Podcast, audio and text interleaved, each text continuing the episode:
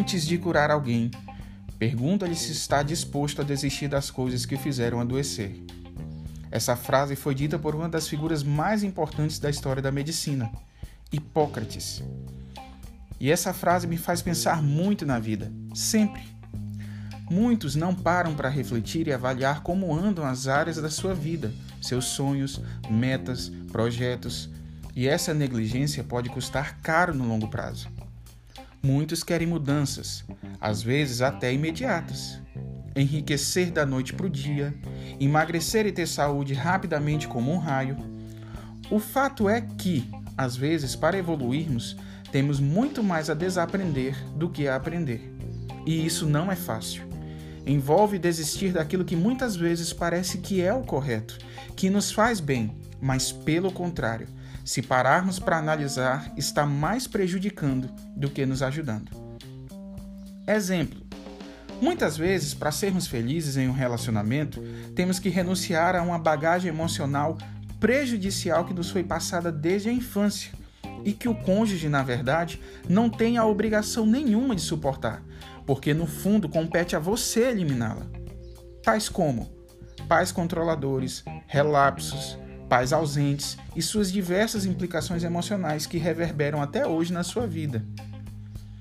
Às vezes também, para ter saúde, temos que vencer o padrão alimentar que fomos expostos desde a infância, com alto consumo de alimentos industrializados e processados às vezes também, para partirmos em busca da prosperidade, é necessário trocarmos a visão de mundo dos nossos familiares.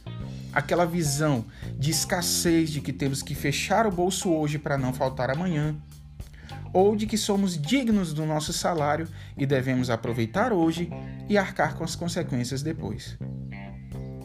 Renunciar a velhos hábitos, desistir de velhas crenças, costumes, requer tempo, dedicação, disciplina. Para muitos pode parecer algo inalcançável, mas não é, nem é impossível. Talvez você ache que está novo, nova demais para se preocupar com esse tipo de coisa, ou que está velho, velha demais e não dá mais para correr atrás do prejuízo.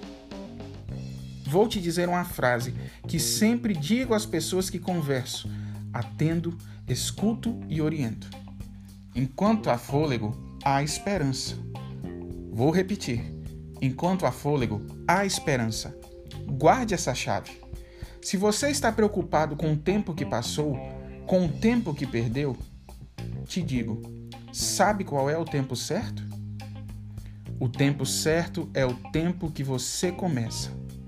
Vou repetir. O tempo certo é o tempo que você começa. Guarde essa chave. Que tal começar então? Descubra os principais erros que você comete ao tratar das suas finanças, saúde, relacionamento, vida profissional.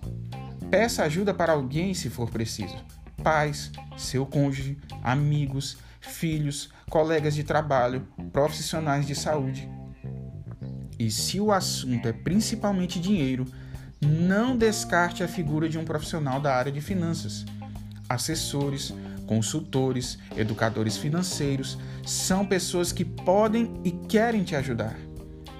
Às vezes temos dificuldade de enxergar os próprios erros e ter alguém que sábia e prudentemente te ajudará a identificar suas falhas e corrigi-las é muito bom. Encerro com esta última chave.